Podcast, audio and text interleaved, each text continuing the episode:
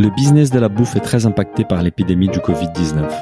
Nous sommes finalement déconfinés, mais encore loin de la fin de cette crise inédite. Ainsi, nous continuons à nous rapprocher des acteurs de la bouffe pour qu'ils partagent avec nous leur expérience et leur initiative afin de s'adapter à cette nouvelle réalité. Distanciation sociale oblige, nous favorisons les épisodes faits maison, enregistrés à distance.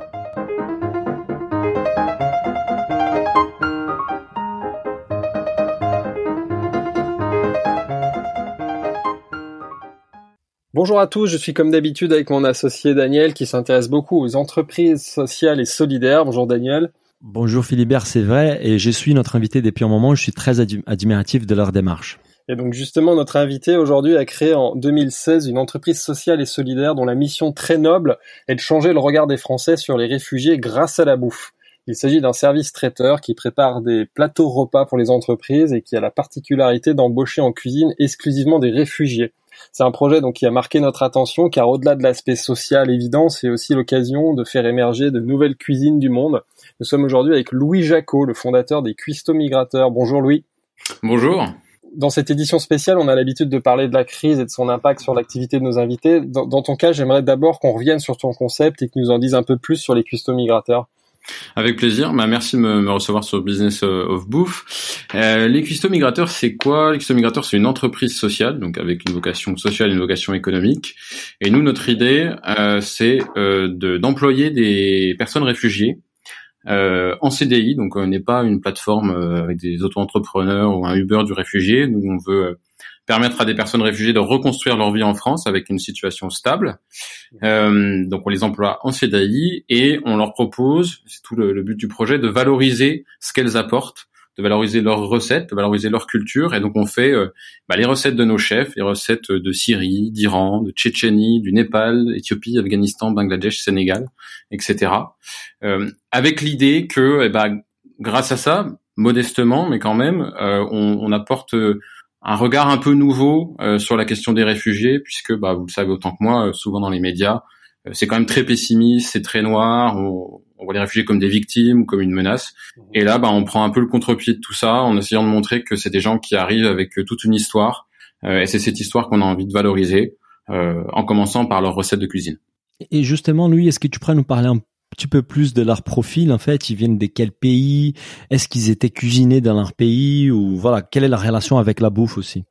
C'est des profils très différents. Quand on quand on s'est lancé avec mon associé Sébastien, on s'est dit on va trouver euh, plein de chefs euh, de ces pays-là et puis en fait on s'est rendu compte euh, qu'il n'y en avait pas tant que ça et on s'est rendu compte aussi qu'il y avait plein de gens qui étaient juste passionnés de cuisine et qui avaient à cœur de partager leurs recettes et de la faire découvrir. Euh, et donc on a des on a des gens qui étaient cuisiniers euh, professionnels comme Rachid, qui aujourd'hui est notre responsable de cuisine et qui encadre une dizaine de, de chefs, euh, qui travaillent dans un traiteur euh, en Iran.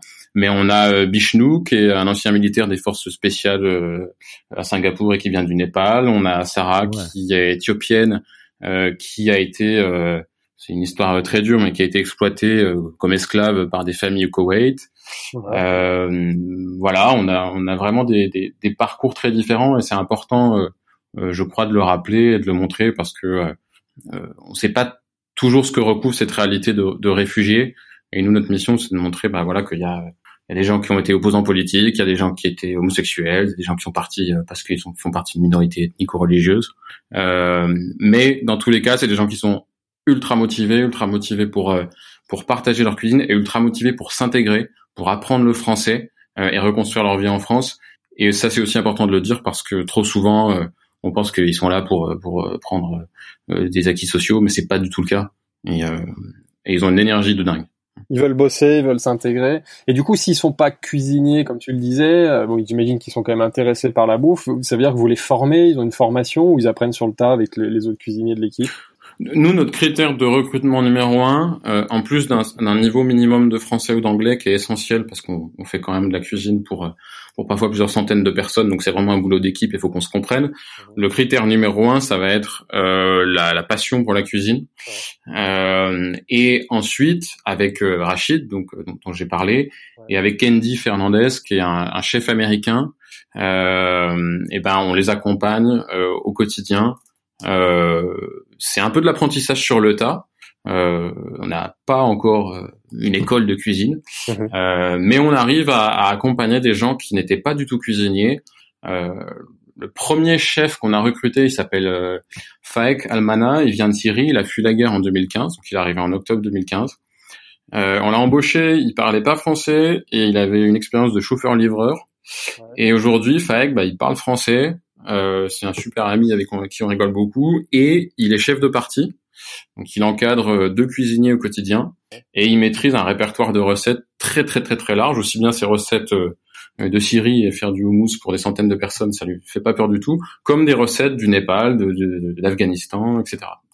Et justement, tu parlais de, de recettes. Comment comment vous choisissez vos recettes? Il y a quel est aussi les rôles des réfugiés dans l'élaboration des recettes? Je suppose qu'ils ramènent beaucoup de de leur expérience, de leur culture. Pour ceux qui peut-être qui avaient pas d'expérience dans la bouffe ou qui cuisinaient pas auparavant, est-ce qu'ils viennent quand même ramener de euh, un peu de, de leur vécu, de la recette de leur maman, j'en sais rien, de leur grand-mère. Comment vous travaillez avec eux pour créer des recettes qui soient à la fois respectueuses de leur origine, mais aussi euh, en ligne avec ce qu'attendent les consommateurs français? Euh, les, les recettes viennent de nos chefs. En tout cas, euh, c'est le pari qu'on a fait depuis le début, c'est de dire euh, à nos cuisiniers, bah, qu'est- qu'est-ce que tu cuisinais chez toi, qu'est-ce que tu cuisines encore ici avec les ingrédients que tu trouves, et on va voir si on peut le faire. On s'est on s'est dit si on fait si on emploie des personnes réfugiées, c'est pas pour qu'elles fassent une salade de carottes, c'est bien pour qu'elles fassent leurs propres recettes. Et ça nous paraissait doublement important. Euh, doublement important parce que ça permettait à ces gens-là bah, de se sentir utiles, euh, dignes et de se montrer que qu'elles avaient quelque chose à apporter. Ça leur permettait de se raccrocher un peu à leur, à leur identité, à leur pays. Et ça permettait aussi d'a- d'apporter une cuisine du monde un peu nouvelle, euh, avec plus de diversité, avec vraiment une dimension d'authenticité. Parce qu'encore une fois, c'est leur recette avec les bons ingrédients. Et pas une cuisine galvaudée et adaptée euh, au goût des Français. Euh, ça, c'est c'est super important. Et euh, Andy, donc qui est un ancien, euh, enfin donc chef américain qui bossait au Spring euh, et à la Bourse et la Vie notamment, euh, lui est passionné de cuisine du monde, donc fait aussi un, sacré euh, travail de recherche pour essayer de, de, de trouver d'autres recettes, savoir s'ils les connaissent, savoir s'ils les ont déjà goûté, et, et travailler ensemble pour bah, voilà faire découvrir des, des cuisines, des plats du Bangladesh, euh, de, de Syrie, etc., etc. Et ça, c'est vrai que c'est vraiment votre force aussi, au-delà évidemment de l'aspect social qui est, qui est vraiment à saluer, j'insiste là-dessus, mais c'est vrai que l'autre force, c'est ça, c'est qu'on découvre des cuisines qui sont très, enfin, qui sont moins représentées à Paris, qui la cuisine du Népal, de Syrie, d'Iran, du Sénégal, donc là, franchement, bravo. Si on parle maintenant de- du sujet qui nous préoccupe particulièrement dans, dans cette, euh, de cette édition spéciale, si on parle de la crise, est-ce que tu peux nous dire comment elle a impacté votre, votre activité, justement? Bien sûr. Donc nous, on a une double activité. Notre, pour aller très vite, on a une, grosse activité qui est de faire du traiteur et des réceptions euh, pour les entreprises surtout. Donc on travaille, euh, des, réceptions de 20 à, à 2000 personnes. euh, et à côté, on a un restaurant dans le 11e. Et on a été vraiment doublement impacté par la crise parce que euh, bah, du jour au lendemain, en fait, euh, toutes les entreprises euh, ont annulé euh, leurs commandes. Et ça a été d'autant plus douloureux que euh, le mois de juin et un peu juillet, c'est la plus forte traite- la plus forte période pour l'activité traiteur. Le mois de que juillet? là que le Oui. mois de juin et un peu Ah. sur juillet. Ouais. Ah, d'accord, savais pas. Vraiment. Ah, d'accord. Bah, il y a, y a le, le marché du traiteur, c'est quand même assez saisonnier. Vous vous en doutez, à l'approche des fêtes, euh, Noël, Nouvel An, il y a beaucoup d'activités. Et il y a également beaucoup, beaucoup d'activités à l'approche de l'été, parce qu'il y a plein de pots, euh, de boîtes, et puis c'est euh, Oui, voilà, ça. on, se retrouve, on fait, euh, c'est- rosé, euh, rosé petit four quoi, avant l'été, donc c'est c'est une grosse, euh, grosse, grosse période, donc c'est d'autant plus difficile de savoir que cette période on va, on va la rater, puisqu'on n'a absolument euh, aucune commande, Euh, et les perspectives pour la, la fin d'année sont pas très réjouissantes euh, non plus, parce que ben on, on sait tous, on entre quand même dans une récession. Et donc les budgets marketing vont, vont être un peu coupés. quoi. Euh, et euh, bah, le resto, euh, bah, on connaît tous aussi hein, l'histoire. Hein, euh, on a été aussi euh, là contraint d'arrêter. Euh, donc c'est difficile pour nous. C'est un, un moment où il faut qu'on arrive à rebondir et à se réinventer. C'est tout le c'est tout l'enjeu là. Donc, vous, au début les de prochains crise, mois. début de crise, toute l'activité est complètement à l'arrêt, parce que la restauration et à la fois l'activité traiteur B2B, il se passe plus rien. Oui, parce que le, le restaurant, euh, c'est avant tout un point de vente. Enfin, disons que tout était cuisiné euh, sur place dans notre, euh, tout était cuisiné, pardon, dans notre cuisine centrale à Montreuil. Euh, et donc, c'était difficile de, de faire cuisiner sur place et de faire de la vente à emporter. Pour nous, ça voulait dire remettre toute la machine en route, remettre la cuisine, remettre en route les livreurs. Et donc, on a été contraint vraiment de, de vraiment tout arrêter pendant deux mois. Euh, il faut dire que le chômage partiel euh, était le bienvenu. Enfin, c'est sûr que pour des entreprises comme nous, c'est très très important. Mhm.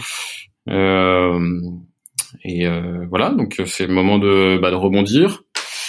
Euh, donc on va transformer, on a transformé depuis une semaine le restaurant dans le 11e en boutique traiteur, donc pour développer le, le segment emporté. Euh, on va essayer de le faire en ligne aussi, en s'appuyant à la fois bah, sur, les, sur les Deliveroo, les, les, solutions comme ça, mais aussi de voir si on peut le faire en interne, euh, parce qu'on a tout, on a envie de développer aussi toute une gamme d'épiceries, euh, notamment avec les épices Shira, qui sont des, des super gamme d'épices sauvages et bio avec lesquelles on travaille.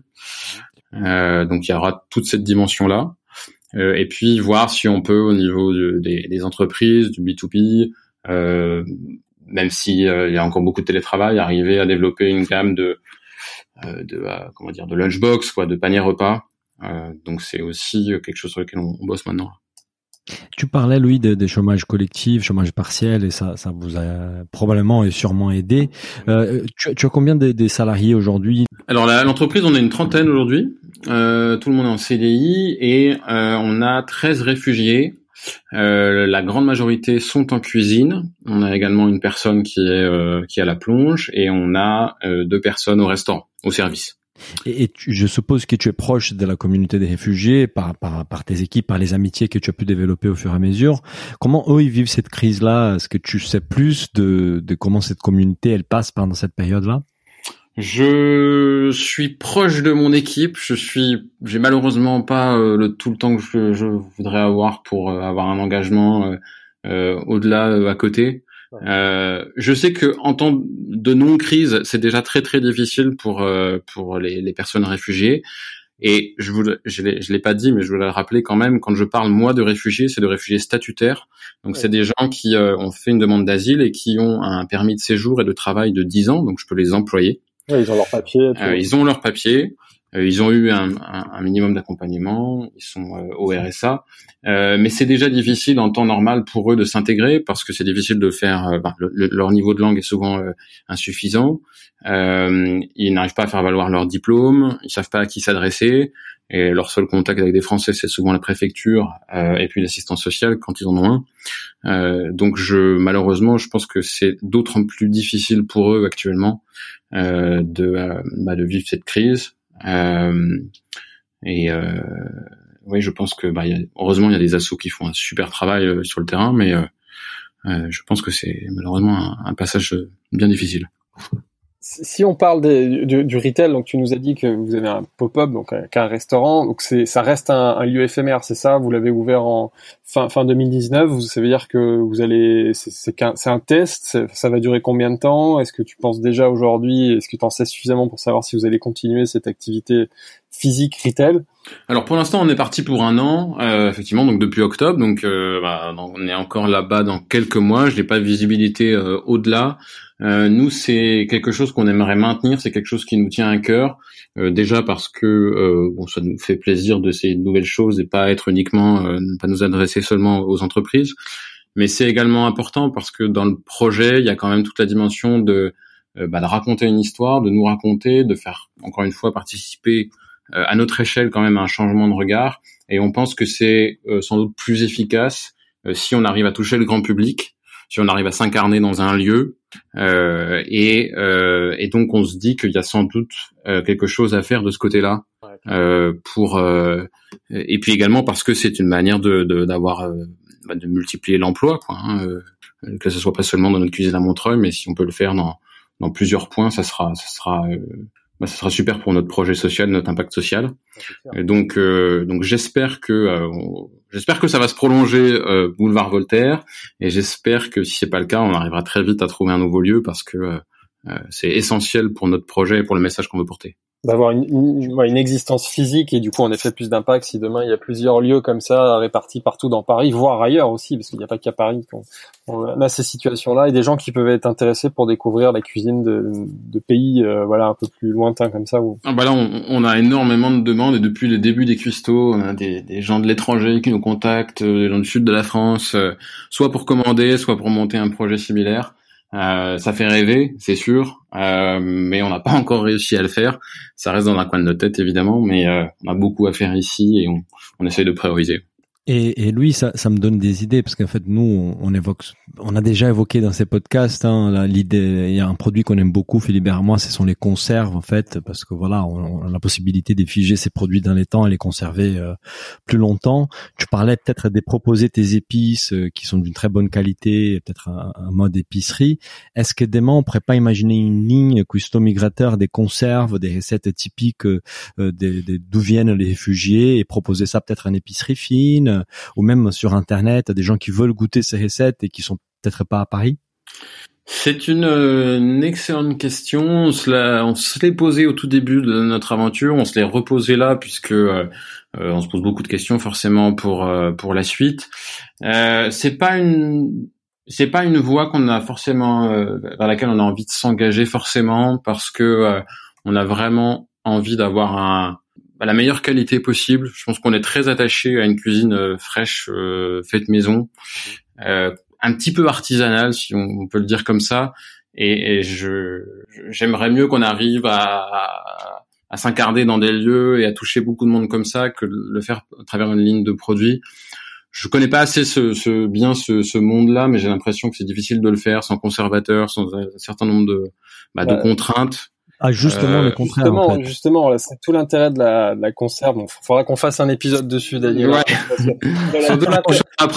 Tout l'intérêt de la pertisation, Monsieur Appert, c'est que justement, contrairement à ce que pensent les gens, on n'a pas besoin, on n'a pas besoin d'utiliser des conservateurs si on le fait bien.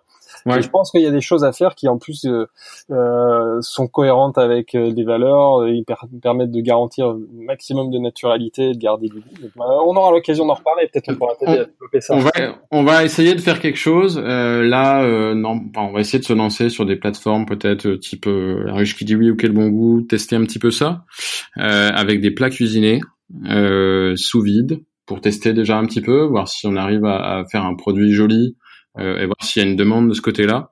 Euh, on va essayer avec un mafé, avec un mourgi malai, qui est un plat de, euh, du Bangladesh avec euh, poulet, lait, lait de coco, euh, amandes, raisins, qui, est, qui est super. C'est bien envie. Euh, et un tarkari de, de légumes, un curry, si vous voulez, de, de légumes népalais. donc on devrait retrouver ça assez vite en ligne dans les prochaines semaines. voilà, j'espère que ça que ça trouvera son public. Et puis si ça marche, peut-être que là la question effectivement de euh, des, des bocaux pourraient pourraient s'opposer effectivement. Mais mais j'insiste lui parce que c'est même un sujet sur lequel on travaille avec un de nos, nos clients actuellement et et je t'invite, j'invite à nos auditeurs aussi de faire l'exercice de se balader dans dans des rayons conserves au supermarché et de faire des yucca pour voir un peu les résultats qui en, qui en ressort. Et, et, tu vas voir que ce sont des produits sans conservateur qui ont une image un peu vieillotte mhm. euh, mais qui finalement c'est c'est sont très chouettes. Et je pense que pour ce que tu proposes surtout dans une période de Covid où tu vas devoir un peu réinventer ton business ça peut être une solution assez intéressante. Mais mais j'arrête de parler de ça. On peut peut-être continuer à parler par la suite. Je te promets, je pense que tu voulais poser une question sur les livraisons. on fera un, épisode spécial sur la, les, les conserves. Ouais si je voudrais qu'on parle on parle de la livraison parce que tu l'as dit tout à l'heure, vous, vous êtes lancé dans la livraison, alors indirectement avec des plateformes type Deliveroo. Donc qu'est-ce que tu en penses? Est-ce que tu réfléchis à, tu l'as dit tout à l'heure, à passer en direct en DM Mais ça m'intéresserait, ça nous intéresserait d'avoir ton feedback justement de l'utilisation de la plateforme Deliveroo euh, en tant que marque. Ouais, vas-y. Oui, euh, alors difficile de vous donner une, réponse euh, très très complète parce qu'on l'a lancé en fait la semaine qui a euh, précédé le confinement, donc j'ai très peu d'historique, mais quand même deux, trois trucs à dire. Bon, nous on s'est posé déjà beaucoup de questions parce que c'est quand même des, des, solutions qui sont très critiquées. Et donc on s'est posé la question de la cohérence avec notre projet social Je me suis fait la remarque en préparant. Je, je pense que ça peut interpeller, ça a interpellé quelques quelques personnes chez nous, ça a interpellé quelques quelques-uns de nos clients aussi, et, euh, et on a vu le contexte, on a quand même décidé de le maintenir parce que nous, ce qui nous importe avant tout, quand même, c'est euh, bah, de créer de l'emploi à travers euh, le resto, à travers le traiteur, et de maintenir ces emplois dans un contexte qui, on le sait, est difficile. Bah, c'est de maintenir euh, des débouchés, ouais. il faut maintenir des débouchés. maintenir des débouchés et même d'en trouver d'autres. Euh, et euh, donc on a, on est sur Deliveroo, on sera sans doute sur euh, sur leur concurrent Uber Eats aussi parce qu'on a besoin d'avoir davantage de visibilité. Euh, après, nous, on est, on a du mal à s'insérer sur ces plateformes au-delà de la question euh, de la, du projet social, parce que on n'est pas identifiable autour d'un produit. On n'est pas euh, la pizza, on n'est pas le burger, euh, on n'est pas le Pokéball, et c'est difficile pour nous de, de remonter très bien sur sur ces types de plateformes où les gens viennent quand même chercher, j'ai l'impression standard. Euh, bah, ce qu'ils ont vraiment un, oui, ou alors quelque chose qu'ils ont vraiment en tête. Il y, a, pas de gens euh, qui vont chercher un plat euh, syrien ou un plat iranien sur. Bah, un, libanais peut-être. Donc je pense que sur un créneau très apéro et là-dessus, nous, on a quand même une sacrée carte à jouer parce qu'on sort un peu du, on a du houmous, mais on sort un petit peu de ça. On a des caviars euh, qui sont iraniens, on a des caviars du Bangladesh, on a, on a quand même pas mal de petites choses pour l'apéro qui sont top. Et là-dessus, je pense qu'on a une carte à jouer, euh, mais on n'a pas un produit euh, iconique Deliveroo euh, type burger. Et donc c'est c'est un challenge pour nous de remonter. Donc on va essayer de voir comment on articule un peu notre communication, notre présentation pour arriver à à mieux à mieux s'insérer sur ce type de plateforme. Mm-hmm. Euh, et après, je l'avais évoqué, on a envie de développer euh, une boutique en ligne, donc à la fois pour du click and collect et pour de la livraison. Euh, via, euh, bah, ça sera pas, ça sera via une solution type type Stuart, je pense. bah justement pour essayer d'avoir plus de flexibilité dans, dans, dans ce qu'on raconte, comment on se présente, de pouvoir mettre plus de produits différents. donc on va essayer de mettre ça en place ouais, conjoint. Et des, ça me fait penser à un truc qui serait super intéressant, c'est d'aller les titiller un peu dans la mesure où vous avez, vous êtes une entreprise à mission, vous avez un, rôle social très fort. Ce serait bien d'aller les titiller là-dedans et de leur demander de vous aider dans cette mission en vous mettant en avant, parce que c'est clair, le, modèle de Deliveroo pour, pour émerger, il faut qu'ils vous mettent en avant. Euh, si vous êtes sur la home et tout, mais ça vaudrait le coup d'essayer de les, de les sensibiliser, de leur demander des choses comme ça. Oui, je, ouais, tout à fait. Ben, on va, on va réattaquer. Ouais, On n'a pas encore réussi, mais euh, ouais, c'est, c'est vrai. Et, et, et Louis, si on parle de l'après-crise, euh, on, c'est, c'est quand même quelque chose qui est un peu loin parce qu'on mm-hmm. on, n'a aucune visibilité de, de ce qui sera, quand est-ce qu'on va arriver à cette étape-là de l'après, et, et, et, surtout on, on peut, on n'a pas des boules de cristal, hein, c'est que souvent nous disent nos invités, mais quand même c'est, c'est inévitable. On essaye d'imaginer euh, comment les choses peuvent évoluer par la suite. Est-ce que toi, tu, tu t'es posé ces questions-là? Est-ce que tu as une vision? Est-ce que tu as tiré des leçons déjà de ces deux premiers mois de, des crises sanitaires? Oui, tout à fait.